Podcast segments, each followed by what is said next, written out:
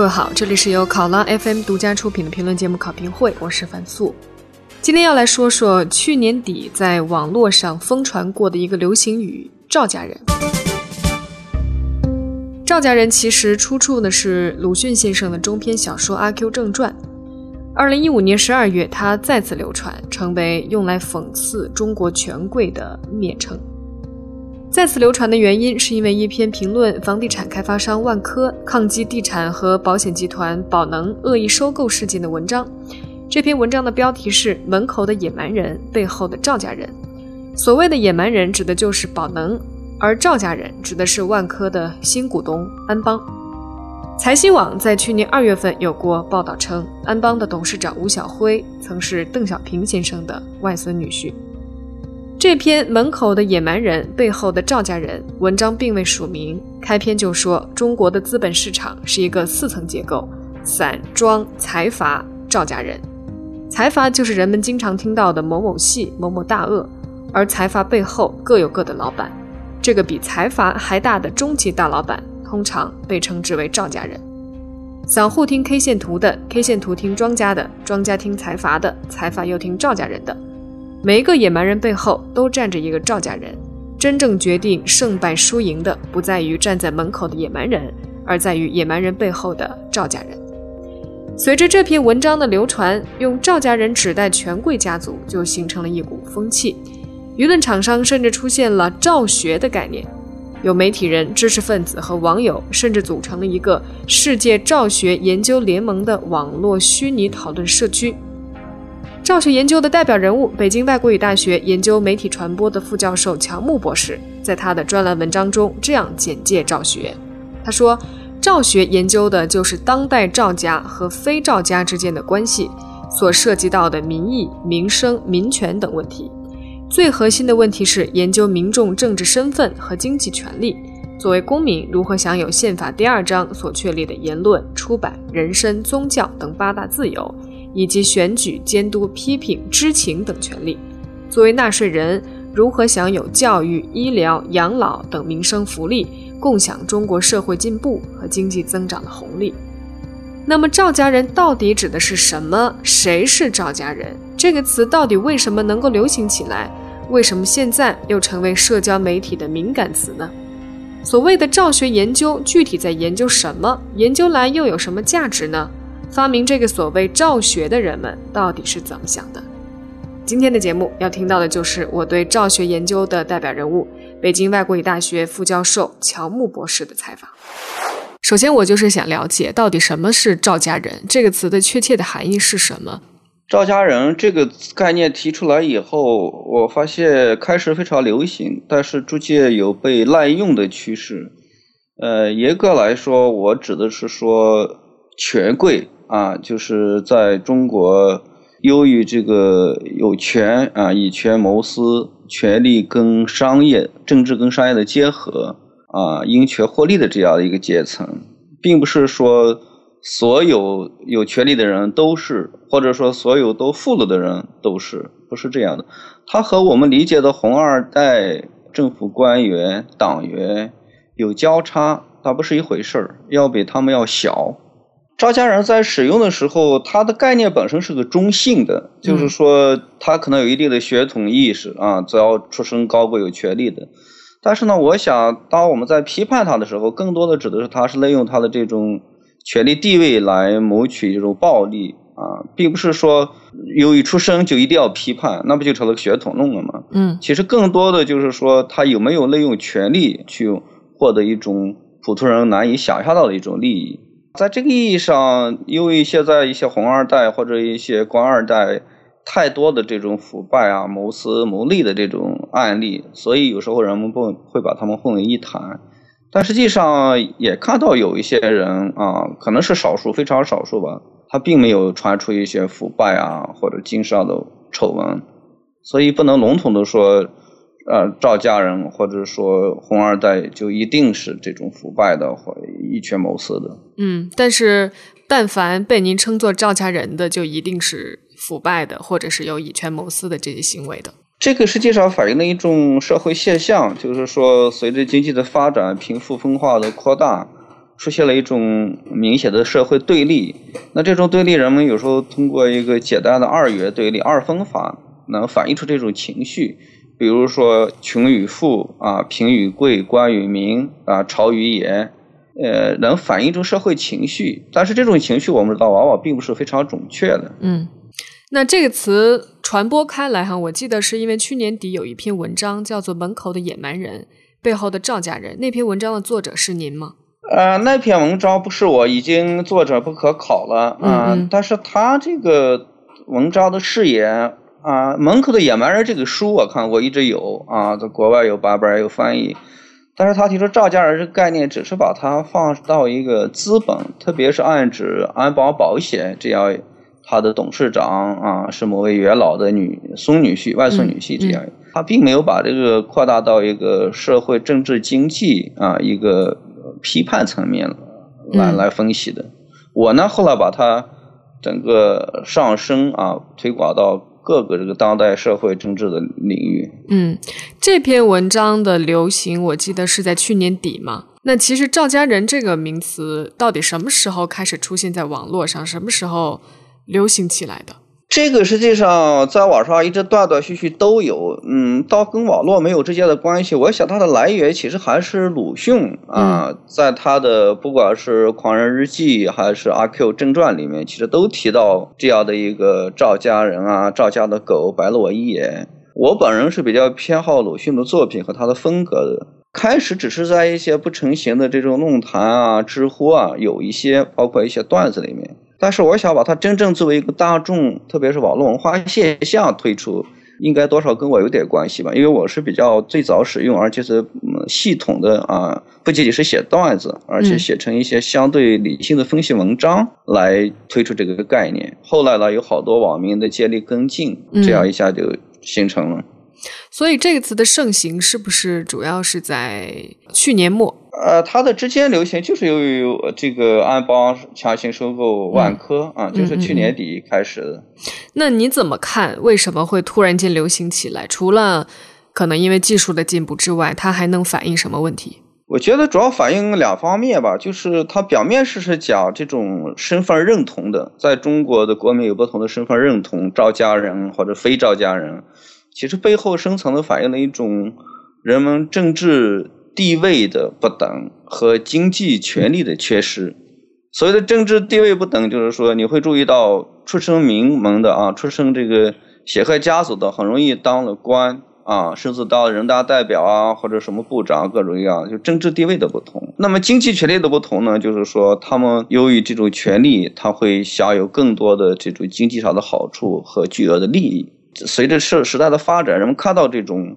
差异。作为公民来说，我们宪法规定有一些呃选举啊，一些参政议政的权利，但实际上一般人很难获得，可能被所谓的赵家人获得。那么经济权利呢？作为我们纳税人来说，每个人都在纳税，只要你消费就要交税，但实际上我们并没有获得相应的一种经济上的福利和回报。在这种政治经济的焦虑下，可能这个词呢刚好迎合了这种心态，就产生了。嗯，而且它又是一种好像很流行的一种互联网语言对主流话语的一种一种结构。啊，是的，这个词实际上不仅仅在中国，你像在国际上也有类似的表达。比如说，国际上有个词叫做“西方”和“非西方”，啊，英语叫做 “West and the rest”。嗯，啊，就是他把一些简单的事情可以化为啊，由于西方的文化啊、经济什么的入侵，那么西方世界跟非西方世界。这样对立起来了，所以就有恐怖主义啊，有宗教冲突等等，很解气，很解恨。嗯，但实际上并不是那么简单的，很复杂。那么在中国呢，当提出这个概念的时候，人们会想到啊，一下解决了好多问题。所以有句话叫做啊，公知什么启蒙三十年啊，不如赵家一概念。他一下发现，哎，这个社会是个对立的啊，不管政治上还是经济上，有个二元对立。但是我后来作为一个学者，我觉得这里面实际上掩盖了好多问题。就是一个社会其实不仅仅是这么简单的二元的，其实还有更多的一些人。比如说，当我们在说赵家人的时候，实际上有些人是希望我怎么不不是赵家人呢？嗯，是不是？嗯，我也希望腐败。那同样有些赵家人说，能不能有个制度的保障，让我也有一种安全感，不要被别人清算啊，让我的财产能合法的什么呃转移啊，或者什么什么样的。实际上，人的心态都是很复杂的啊。嗯，您刚才提出来说这个词出现也解决了一些问题，它不就是一种流行语吗？它能解决什么具体的问题呢？因为我在系统的写了七八篇文章的时候，我是希望把它，当然它是一个网络现象，是有一种大众口味的。但是我分析时候希望有个学术品味啊，就是能给它进行一些分析，这样就不仅仅是对这个概念本身，我是会从这种啊企业、媒体、权力继承等等来分析当代政治经济啊以及这个政商结合的社会现象。这个时候你会发现不同的人啊，他会在这里面找到一些共鸣啊，比如我们说呃权力继承啊，包括最近的反腐，你会看到。好像由于只有薄熙来是由于偶然事件作为红二代被被反掉了，但实际上你会发现大量的反腐败其实没有红二代。大家也就是说，哎，这个这个反腐是不是不适应于红二代呢？我不能断言说反腐不适应于红二代，但至少大家现在没有看到真正的腐败分子里面有红二代。嗯。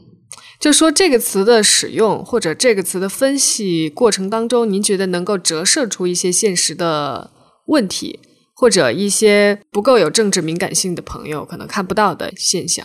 啊，我不想把它搞成一个敏感词，一个敏感词的话会迎合了一些人，但是呢，会更失去了一些比较呃中阶派吧。啊，嗯，我是希望有这个概念能理性的啊，就像我刚才说的，它是一个大众口味，但是我希望有个学术品味的升华，用它来分析这个中国的呃政治吧，因为我们知道在中国政治很少有人研究，为什么呢？因为党都安排好了啊，我们国家可能更多对国际政治、国际关系研究的很多啊，或者对纯粹的经济。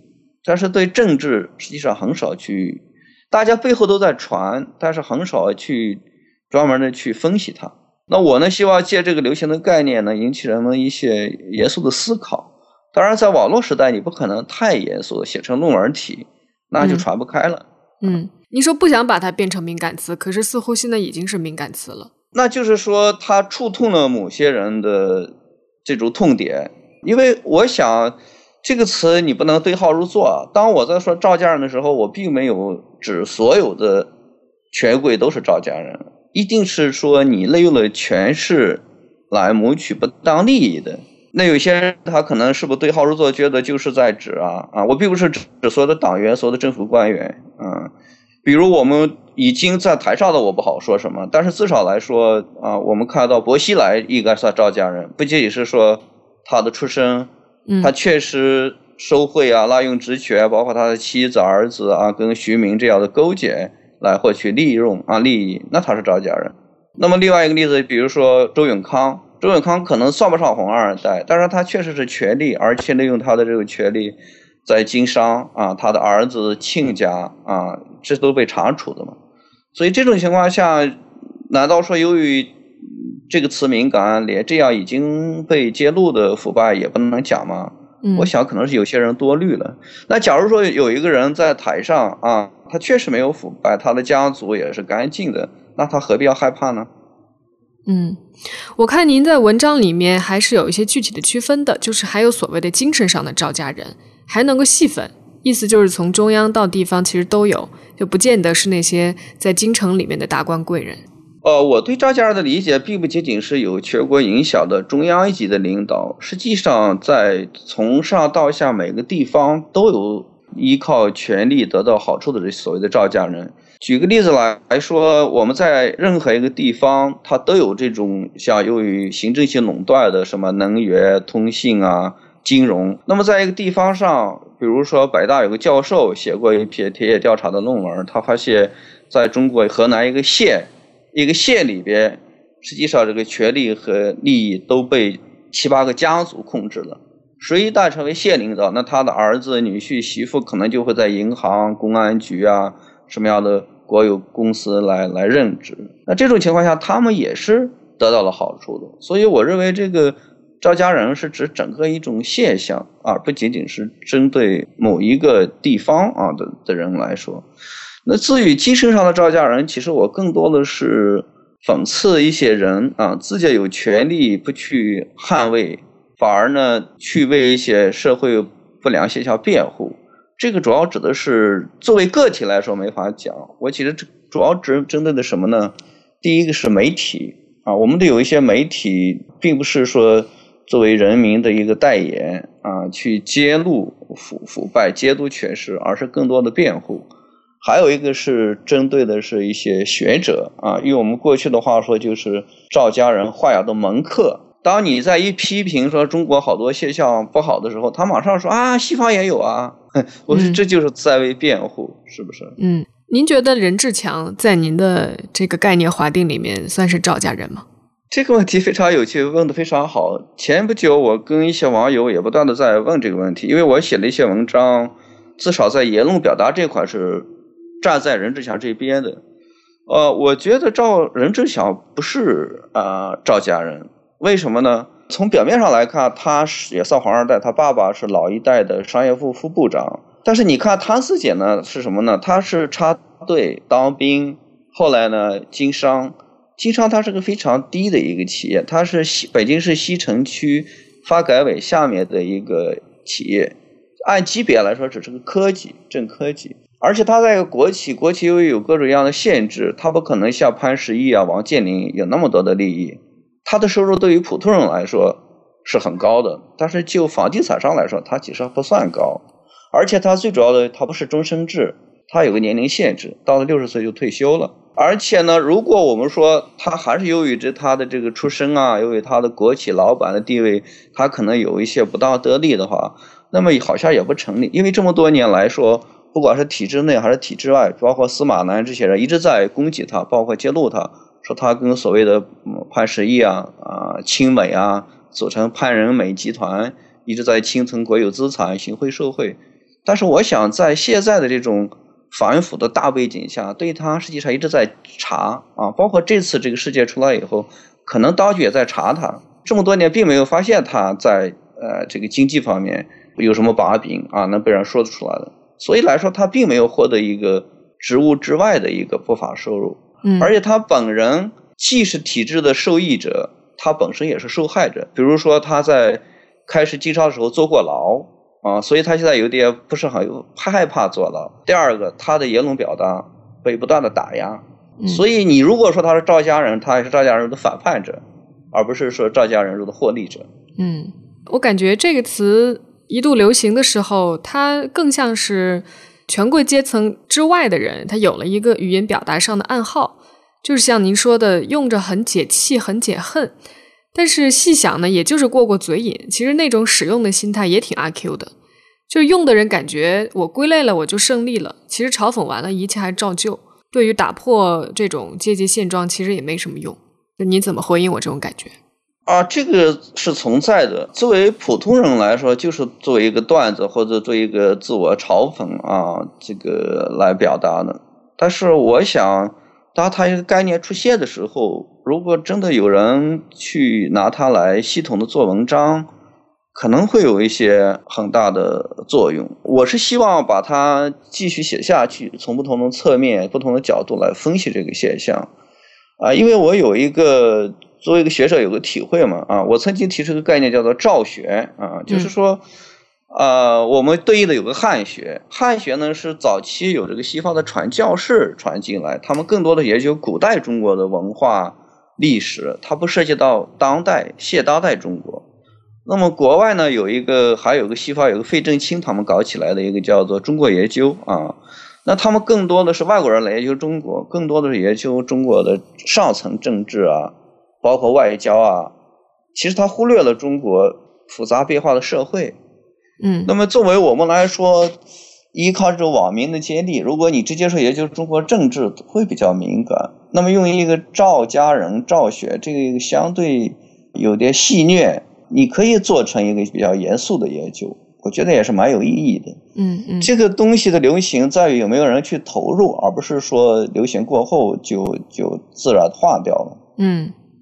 所以说，你肯定不会认为这种赵家的提出或者赵学的研究，它就是流行语或者网络政治段子和故事的这种激进。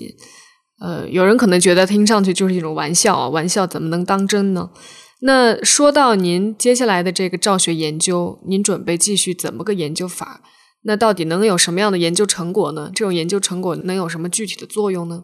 是这样的，这个词后来出来以后，不断的有采访，包括《纽约时报》啊、日本的《朝日新闻》，而且我在英语的世界用谷歌搜索的话，发现有好多英语的文章，西方的学者、记者也在讨论这个事儿。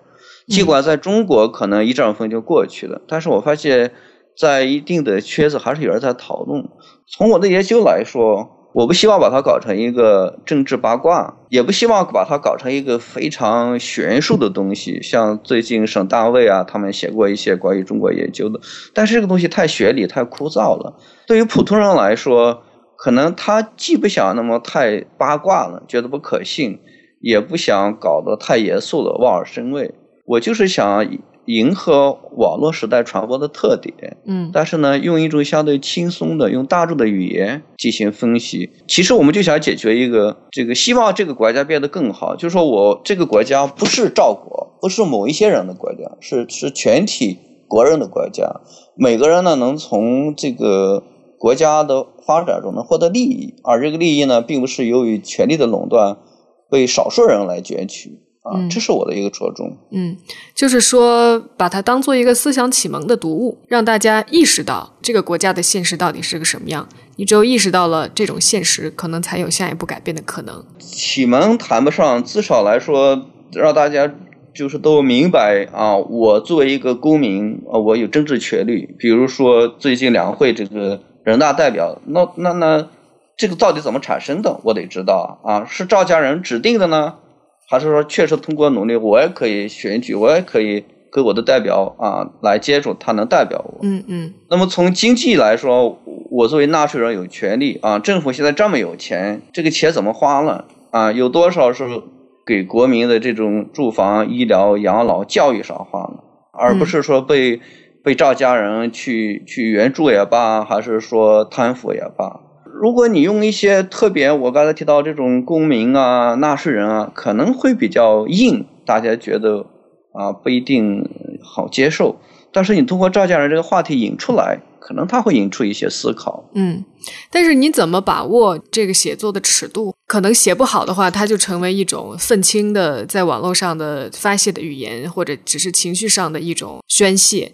那你怎么做到？可能有理有据的一些比较严密、有逻辑的论证呢。可是您的素材，我看上去又觉得，在中国的舆论场上还是显得有一些的敏感性。就这个工作怎么拿捏尺寸，然后又怎么做下去？你怎么搜集资料呢？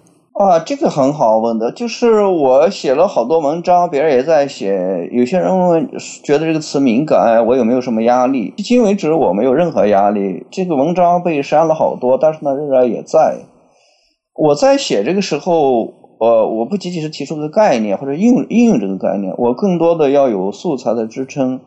这种素材的支撑，我都不去翻墙，不去在谷歌去找，我都是用已经发生的中央也罢，地方查处的一些例子，在百度都能找到的啊。比如说，我根本不需要去去去猜测什么太子党、红二代、八大家族，因为这个没有证据。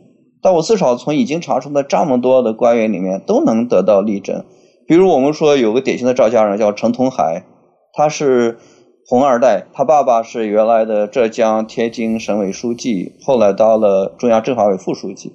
他呢本人是青岛市委书记，后来到发改委当副主任，然后当中石化的董事长。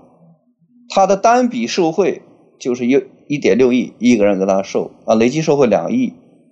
啊，他你看，从黄二代家族出身，当了官，去当企业，然后获取这种利益，后来被长安处判了死缓，这都是可以讲的。那大家通过他这个例子就可以看出，啊，确实存在这个。啊，他们出生在红桥大院，有权有钱，而且还有意思的是说，陈同海传出来生活方面非常腐化，他和几个。青岛市委书记杜解成好几个，据说十几个高级官员共用一个公共情妇啊，叫李薇的啊，这方面都有公开的报道。大家发现啊，这赵家人在他们这个圈子内部，实际是一种共产主义的生活，就是共产共妻啊。这个东西你可能觉得敏感，但是这个所有我讲到的关于这个赵家人的案例，都是可以找到的。所以我不认为谁会把我怎么样，因为这个东西是公开报的，我并没有造谣，我也没有诽谤他。嗯，那你有因为写作这个而遭到现实生活的一些压力吗？没有，从来没有。我我这么多年写了好多东西，别人觉得会都说怎么抓这个不抓你啊？我说我我写东西，第一有个非常痛苦的自我审查，并不是说什么都敢说的。第二一个，我写东西的时候，这个把观点。啊，和事实分得很清楚。我是做评论的，我更多的只讲我的观点。啊，观点是我主观，你你你不能因为我的观点不同就怎么治罪。但是涉及到我的事实部分，我一定要再三的核实啊，而且都是要找已经确认的事实，而不是道听途说的。嗯，因为最终法律要定罪，它无非就两条：第一条，对于一个公权力，对于一个一个事实来说，他说你造谣传谣，那我没有。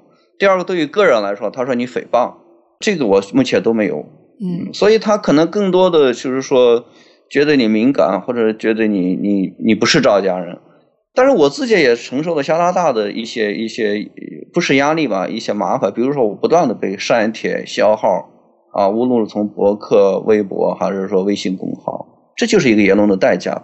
但是他之所以删你的帖、删你的号，只能说你说到痛处了。并没有违法，只要违法呢，就不是删帖消号，而是抓人了。嗯，但是你并不会因为删帖消耗而停止你的写作和研究，还是会继续做下去的。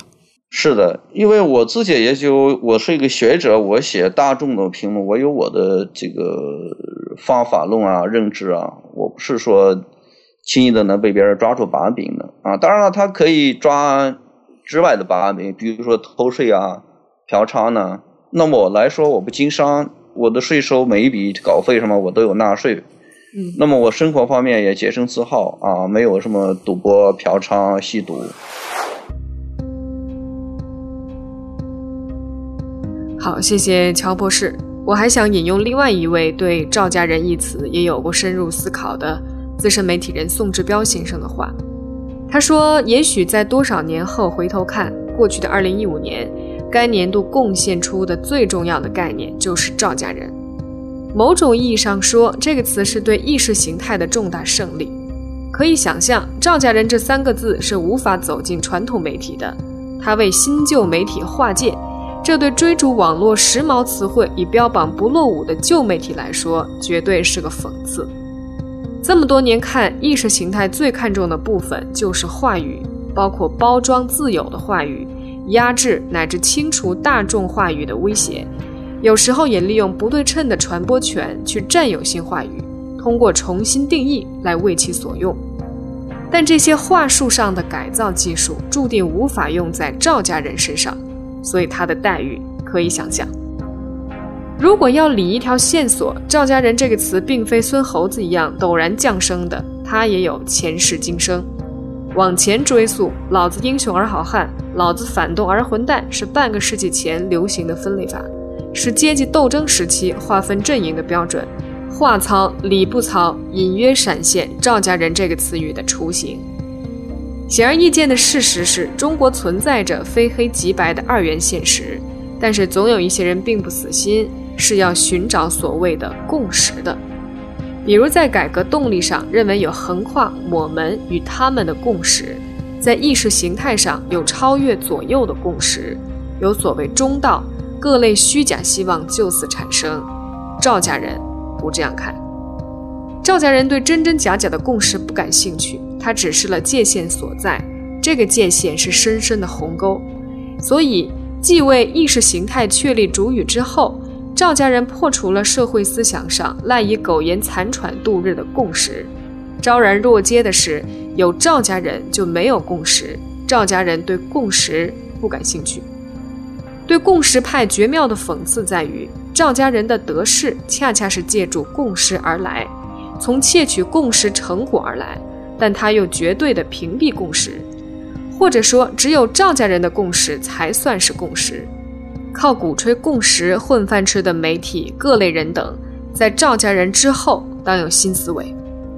他最后总结说：“赵家人在纵向的话语历史脉络上是老子儿子的血统论，我们他们两分法与网络统治时代衍生出的新品种；而在现实意义上，则是对全套意识形态护卫的命门、模糊主语的逆反和廓清。它相当于话语竞争上的“一九八四”。好，这句话非常的深刻有力度，怎么理解？交给大家。好，以上就是今天考评会的内容，谢谢大家的收听，欢迎在微博和节目页面上发表你对节目的看法。祝你周末愉快，我是樊素，下周见。